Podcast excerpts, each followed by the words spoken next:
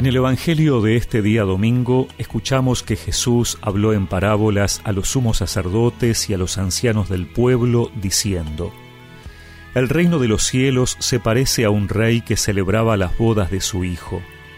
Envió entonces a sus servidores para avisar a los invitados, pero éstos se negaron a ir. De nuevo envió a otros servidores con el encargo de decir a los invitados, Mi banquete está preparado, ya han sido matados mis terneros y mis mejores animales, y todo está a punto. Vengan a las bodas.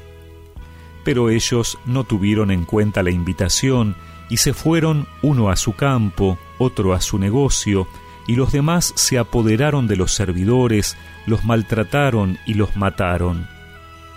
Al enterarse, el rey se indignó, y envió a sus tropas para que acabaran con aquellos homicidas e incendiaran su ciudad. Luego dijo a sus servidores, El banquete nupcial está preparado, pero los invitados no eran dignos de él. Salgan a los cruces de los caminos e inviten a todos los que encuentren. Los servidores salieron a los caminos y reunieron a todos los que encontraron, buenos y malos, y la sala nupcial se llenó de convidados.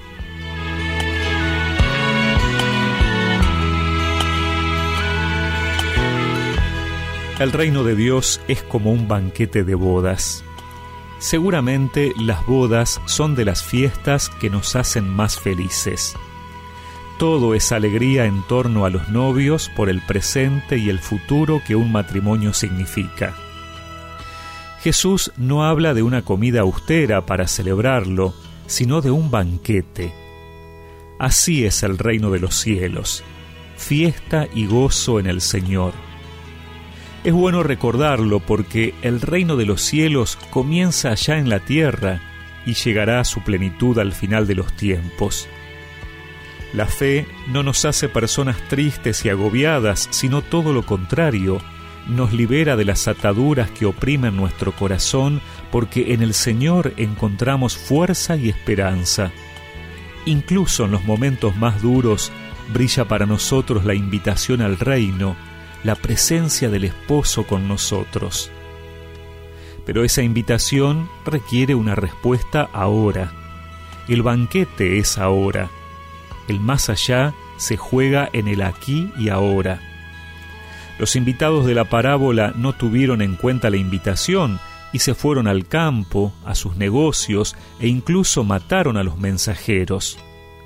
La obsesión por el trabajo, lo material o directamente el desprecio de la fe como algo que no nos interesa en este momento nos pueden hacer perder el banquete.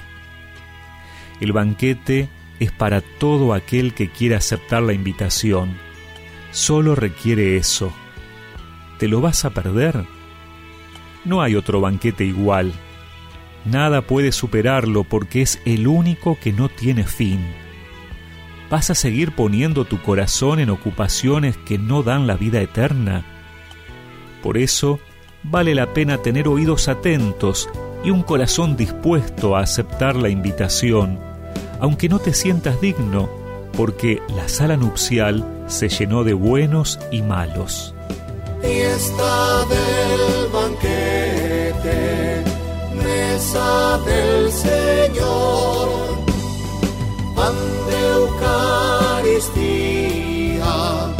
sangre de redención, fiesta del banquete, mesa del Señor,